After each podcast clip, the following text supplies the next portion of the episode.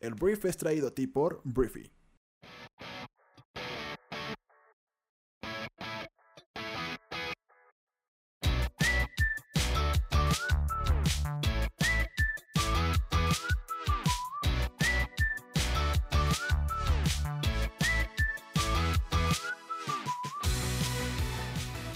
Muy buenos días, bienvenidos a esto que es El Brief. Es el programa en el cual puedes conocer las noticias más importantes del mundo en cuestión de minutos. Yo soy tu anfitrión Arturo Salazar y este programa nace de la necesidad de conectarnos con otras personas, de que cuentes con la información para construir una conversación en cualquier lugar y acerca de cualquier tema. Este programa es para gente que ama tener suerte, la que es capaz de ver las oportunidades porque tiene el conocimiento necesario para aprovechar hasta los aparentes fracasos de la vida. Bienvenidos, comenzamos con esto que es el Brief.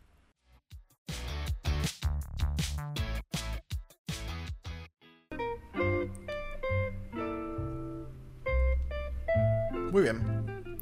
Muy buenos días, bienvenidos a esto que es el brief para este jueves ya. Ya es jueves 24 de octubre, nos acercamos a la última semana del mes, ya se nos fue el año, aunque digo, a mí, yo soy de los que más odian esa expresión de que ya se nos fue el año, porque pues a mí no me gusta la gente que ya en diciembre te dice que ya hasta el próximo año nos vemos. Es como, no, güey, o sea, todavía falta diciembre.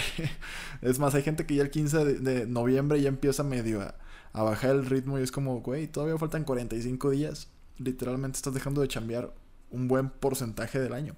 Entonces, bueno, vamos a comenzar. Hay algunos temas, muchos temas que platicar el día de hoy. Y voy a empezar hablando de México porque el día de ayer sucedió algo interesante. Sucedió algo interesante porque em, ayer se entregó o se intentó entregar la medalla más importante de México. Y se la ganó una señora llamada Rosario Ibarra de Piedara. Es la medalla Belisario Domínguez. Entonces, Rosario Ibarra de Piedra. Ay, güey, no sé por qué dice Piedra. ¿Es piedra? Un segundo. De piedra. Aquí hay un error, hay un typo aquí. Rosario Ibarra de Piedra. Este, pues solo quiere la verdad, no quiere medallas. La activista de 92 años ha sido reconocida el día de ayer por el Senado mexicano con la medalla Belisario Domínguez, que es la presea más importante del país, por su trayectoria en favor de los presos, desaparecidos y exiliados políticos. Ibarra ha decidido no aceptar el galardón hasta que el presidente Andrés Manuel López Obrador le dé avances del paradero de su hijo, que se llama Jesús Piedra Ibarra, víctima de desaparición forzada durante la Guerra Sucia, cuando el gobierno de los años 60 y 70 persiguió a los movimientos sociales y políticos. O sea, estamos hablando de una desaparición de 40, 50 años, pero bueno, la pionera en la lucha social en México no acudió a la ceremonia de premiación debido a su delicado estado de salud y esto no impidió que su voz fuera escuchada. Fue su hija, que se llama Claudia, pues la encargada de eh, transmitir la exigencia al mandatario mexicano y su carta decía más o menos esto. No quiero que mi lucha quede inconclusa, es por eso que dejo en tus manos la custodia de tan preciado reconocimiento y te pido que me la devuelvas junto con la verdad sobre el paradero de nuestros queridos añorados hijos. Eh, los amigos y familiares convocados a la ceremonia en el viejo edificio del Senado, en el centro de la Ciudad de México, pronunciaron la frase que ha acompañado Rosario por más de 40 años, que se llama Vivos se los llevaron, vivos los queremos. Esto mucha gente piensa que lo dijo la gente de Ayotzinapa, pero no, lo dijo esta señora hace muchos años. Entonces, ¿qué contestó Andrés Manuel? Eh, él dijo que pues hará lo humanamente posible por pues dar esta respuesta a Rosario Ibarra. Y pues, señor, donde dice, haré todo lo, que humanamente me sea posible para lograr este propósito, por ella, por los familiares de las víctimas y por el bien de la República. Fue lo que se pues, dijo Andrés Manuel López Obrador en un tuit. Eh, fue un hilo que ahí estableció. Entonces, bueno, em, veremos qué sucede a partir de aquí. Por lo pronto creo que fue una gran manera de protestar el hecho de pues, rechazar o por lo menos encargarle al presidente Andrés Manuel la medalla hasta que tenga algún tipo de respuesta acerca del paradero y de la verdad acerca de lo que pasó con sus hijos hace 50 a 40 años. Entonces, eso fue lo que sucedió en el Senado. Este, es un poquito, pues le mete un poquito de candente a todo, a todo esto, pues a toda la situación de desaparecidos, violencia en México. Entonces creo que fue una manera, pues muy, muy inteligente de, alzar la voz y de hacer que su voz se escuche en todo el país. Entonces esperemos que esto pues genere una respuesta y veremos qué dice y qué hace el gobierno mexicano. Hablemos de exploración espacial, porque el día de ayer SpaceX, que es la compañía aeroespacial de Elon Musk, el dueño de Tesla, eh, confirmó sus planes lunares, van a llevar astronautas a la superficie de la Luna en el año 2024. Entonces, bueno, SpaceX recientemente presentó de manera oficial su nueva, eh, su nueva nave espacial, que se llama Starship, que según la compañía es capaz de transportar hasta 100 personas en vuelos interplanetarios. Pero antes de llegar a Marte, la compañía tiene en sus planes volver a llevar al ser humano a la Luna, y este pues ya es el cronograma mediante el cual planea lograrlo.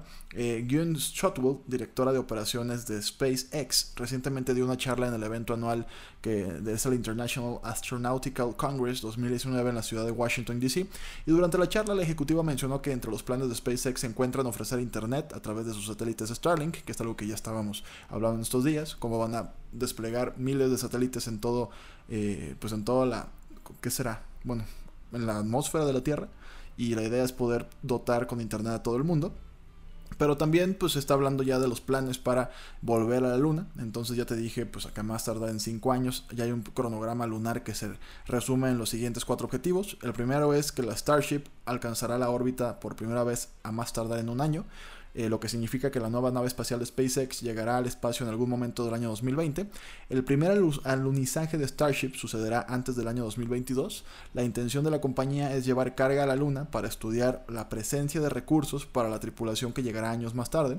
Y la primera misión tripulada de SpaceX alrededor de la Luna se llevará a cabo en algún momento del año 2023 y será en el 2024 por primera vez eh, pues se llevarán astronautas a la superficie lunar a bordo de la Starship. Entonces, pues esto es emocionante. Eh, ayer aquí en la aplicación subimos una obsesión, que obsesión es como nos obsesionamos con algo literal, aprendemos todo lo que podemos acerca de eso y lo ponemos en briefing. Entonces, ayer pusimos uno de los agujeros negros que está buenísimo. O sea, de verdad, si eres fanático de todo esto, nos metemos a todo lo que hay.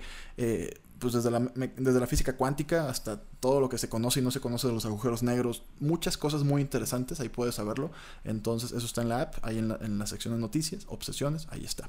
Entonces, bueno, por lo pronto SpaceX tiene planes ya para volver con humanos a la Luna en el año 2024. Es emocionante porque pues después la idea es que a partir de ahí puedan llegar a Marte. Muy bien, ¿Qué toca? Toca hablar de Donald Trump, toca hablar del gobierno de Estados Unidos, eh, porque el día de ayer lo que sucedió, hay varias cosas que sucedieron el día de ayer, voy a hablar primero de lo que tiene que ver con Donald Trump.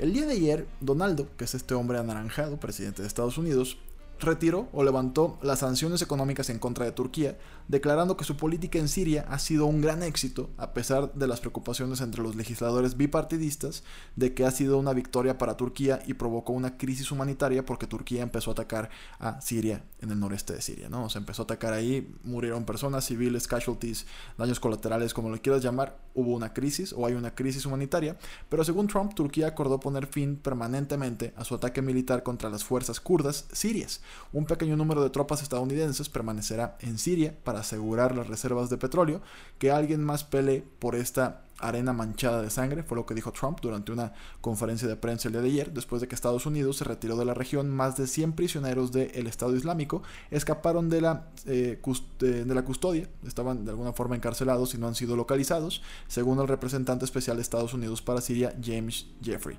Entonces, críticos como el senador Marco Rubio, que es republicano, han argumentado que el presidente de Turquía no ha acordado poner fin a las operaciones militares en Siria, solamente pues le está dando a tole con el dedo a Trump, y más bien Trump a pesar de que yo creo que sí sabe que no hay un, no hay un cese definitivo de las, del fuego, pues, de, las, de los ataques, yo creo que más bien está jugando ya a, a ser el presidente perfecto porque está en campaña. Entonces, por lo pronto, eso fue lo que sucedió. O sea, hubo un levantamiento de las sanciones económicas de Turquía contra Turquía eh, por parte de Estados Unidos porque según ellos, según Trump, ya acabó, ya, ya no hay broncas, ya terminó y es un gran presidente.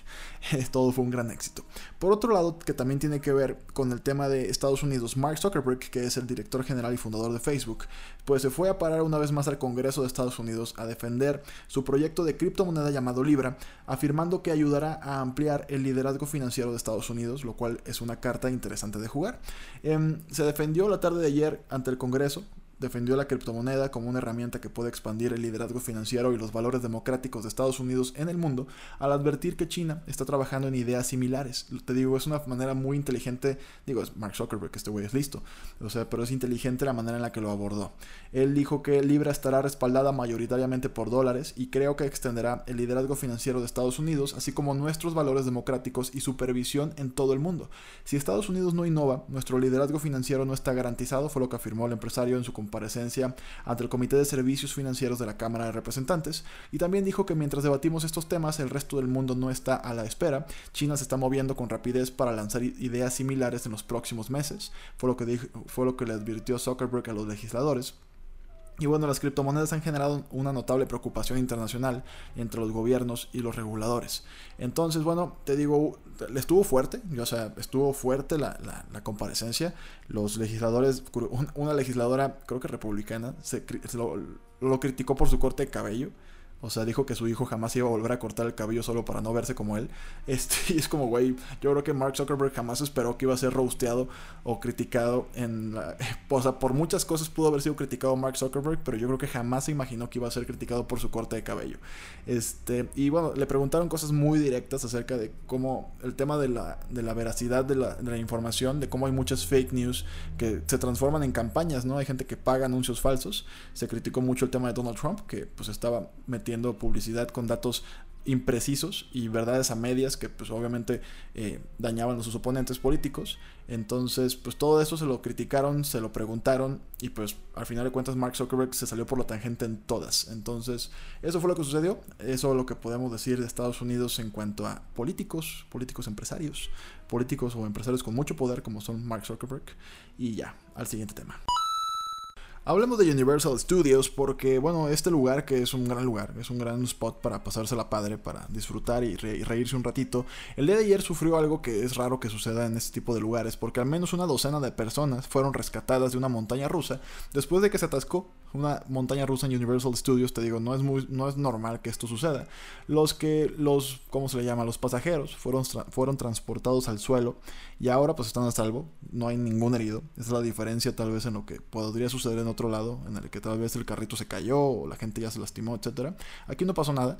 En una declaración escrita, Universal Studios dijo que la montaña rusa Rip Ride Rocket experimentó un problema técnico y respondió con una parada controlada el miércoles por la mañana y los funcionarios esperan volver a abrirlo en breve. O sea, lo que pasó es que había un problema técnico efectivamente, pero lo que hace este tipo de tecnología y este nivel de montañas rusas es que pues, se detiene, se programa y se detiene y pues sí, te quedaste arriba, pero para nada estás en peligro, ¿no? Entonces, eso es lo que, había que habría que decir acerca de Universal Studios. Y por otro lado vamos a hablar de Spotify, porque Spotify trae una campaña interesante porque dice que va a estar entregando Google Home Minis gratis a sus usuarios premium. Estos Google Home Minis generalmente cuestan 50 dólares, pero podrás obtenerlos de forma gratuita cuando inicie sesión en el sitio web e inicie sesión en tu cuenta o te registres a Premium. Esto es como para los nuevos usuarios. Después de seguir las instrucciones y reservar tu Google Home Mini, Spotify enviará un enlace a Google Store con un código de descuento aplicado para que sea gratuito. Este acuerdo durará hasta el 15 de noviembre o hasta que se agoten los suministros, o sea, hay una cierta cantidad de Google Home Minis y ten en cuenta que esta es la generación anterior de los Google Home Minis, no es la que se acaba de lanzar, pero bueno, nunca está de más que te regalen un dispositivo inteligente para un home, es un, ¿cómo le llaman estos? Eh, home, home, home, ay güey, no sé cómo se llaman, pero son los hogares inteligentes, son parte de las smart homes, esa es. Entonces es lo que hay que hablar de esto. Vayamos hasta Bolivia porque Bolivia está viviendo momentos tensos en los cuales el contexto es que Evo Morales, que es el actual presidente, em, pues es el virtual ganador de las elecciones por, te digo, por cuarta ocasión. Sería su cuarto mandato, que de hecho se modificó la constitución para que él pudiera repetir. Pero aquí lo interesante o, algo que, pues, lo que te voy a contar es algo que ha vivido México. Es algo que ha vivido México anteriormente. Em, lo que sucedió en Bolivia es que eh, todo iba bien, o sea, iba el conteo, pues, que también ya es digital, pues puedes consultarlo en una página web. Y de repente, en algún punto, se cae el sistema, pasan 20 minutos, Evo Morales iba perdiendo y después Evo Morales iba ganando y en primera vuelta. O sea, literalmente en primera vuelta. Entonces, eh, ¿esto qué quiere decir? La primera vuelta eh, es, un, es un formato democrático en el cual hay muchos candidatos, se votan, los dos más votados eh, repiten, o sea, hay una segunda vuelta y ahora sí se dividen los votos entre dos candidatos nada más. en el caso de que alguien gane en primera vuelta es porque tuvo una cantidad de votos suficiente para que ya no valga la pena porque hay una mayoría absoluta, pues ya no, ya ganó a la primera, por así decirlo. Entonces, te digo, esto fue lo que sucedió, se cae el sistema, por eso te digo que donde hemos visto esto, aquí en México. Y de repente vuelve el sistema y ya iba ganando Evo Morales. El punto aquí es que, eh, pues ahora Evo Morales, porque todo el mundo empezó a acusarlo de que fue un fraude electoral, de que pues se tiene que recontar los votos, la OEA, eh, la Organización de Estados Americanos, pues dice que sí sería mejor una segunda vuelta para evitar el conflicto social. Pero el tema es que la respuesta de Evo Morales a las acusaciones de fraude de este domingo, em, pues es que hay un golpe de Estado denunció este miércoles un intento de golpe de Estado de la oposición y llamó a sus seguidores a defender la democracia.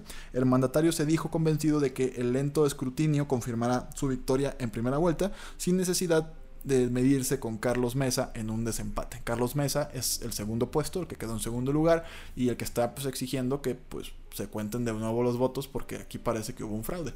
Entonces, este, pues eh, lo que le está diciendo Evo al mundo es que están intentando romper sistemáticamente el orden constitucional y pues bueno, el primer presidente indígena en Bolivia, que es uno de los representantes del antiguo eje bolivariano en la región, optó por atrincherarse frente a la presión de sus rivales políticos y de los organismos internacionales que criticaron el proceso electoral.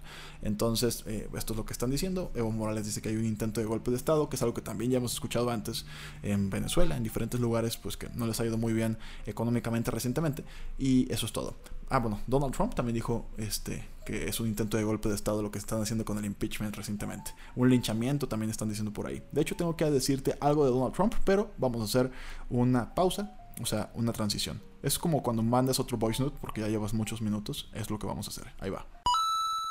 Hablemos de un tema complejo. Hablemos de eh, la supremacía cuántica. Ahí te va, y voy a hacer todo posible para que no importa si nunca habías escuchado el término, todo el mundo lo comprendamos.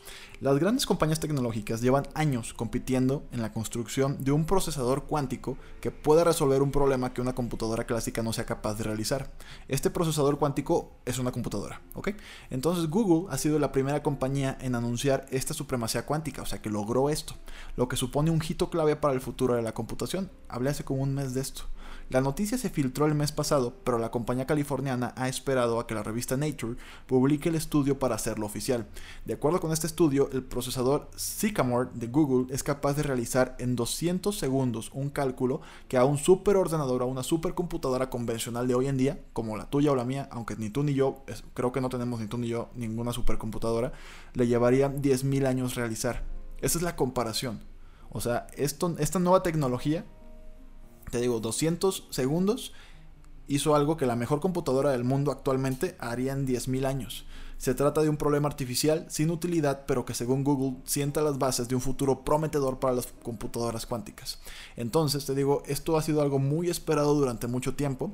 Eh, hubo ya el, el, digo, no es fundador, el, director general CEO de Google que se llama Sundar Pichai ya salió a hablar de esto, ya salió a hablar de cómo pues, Google lo logró, pero y bueno, el aguafiestas de la, de la fiesta, ay, no sé si eso sonó bien, pero bueno, IBM no está de acuerdo. IBM publicó en un blog que una computadora clásica podría ejecutar el mismo experimento que propone Google en 2.5 días en lugar de los 10.000 años que menciona el estudio.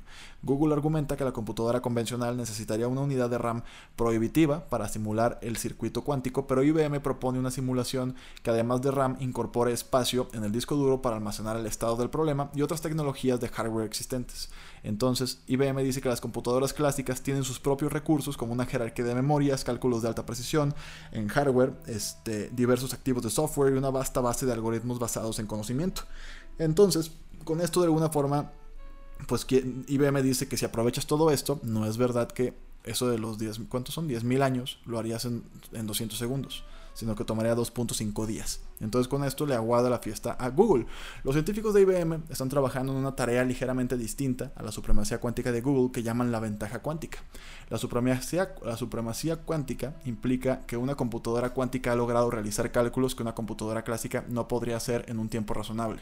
La ventaja cuántica de IBM significa que la computadora cuántica supera a la computadora clásica en un cálculo determinado. Desde el punto de vista de la industria, la ventaja cuántica y la búsqueda de aplicaciones específicas para la información cuántica podría hacer que estas computadoras eh, acaben teniendo un uso más generalizado. De alguna forma, traducido al español, Google está tirándole a algo como demasiado lejos, pues, o sea, algo que sea brutalmente todavía, o sea, es como cuando descubrieron la computadora o cuando crearon la computadora. Tardaron muchos años en que tú o yo pudiéramos tener una. Yo no había nacido, pero pues tal vez tú sí. El tema es que Google va por eso, por algo que va súper adelante en tecnología, en progreso, en, capacidad. IBM va por algo un poquito más este, generalizado, algo que sí va a ser mucho más poderoso, pero que no va a ser tan poderoso pero que podría estar en el mercado y ayudando a nuestras vidas diarias mucho más rápido, ¿no? Entonces, este, es lo que está pasando. Em, y te digo, espero que haya sido claro, pero es muy emocionante. O sea, de por sí las computadoras han cambiado el mundo, pero esto es lo que sigue. O sea, es la siguiente gran innovación, algo que no hemos visto y no sabemos cómo se ve, ni cómo se siente, ni la capacidad que podría llegar a tener. Es otro mundo. Y es muy emocionante que lo haya logrado Google o no, específicamente. IBM dice que no, ellos dicen que sí pero el ya estar así de cerca es algo muy emocionante que seguro nos tocará ver y es algo que va a cambiar el mundo. Es lo que te puedo decir. El mundo va a cambiar.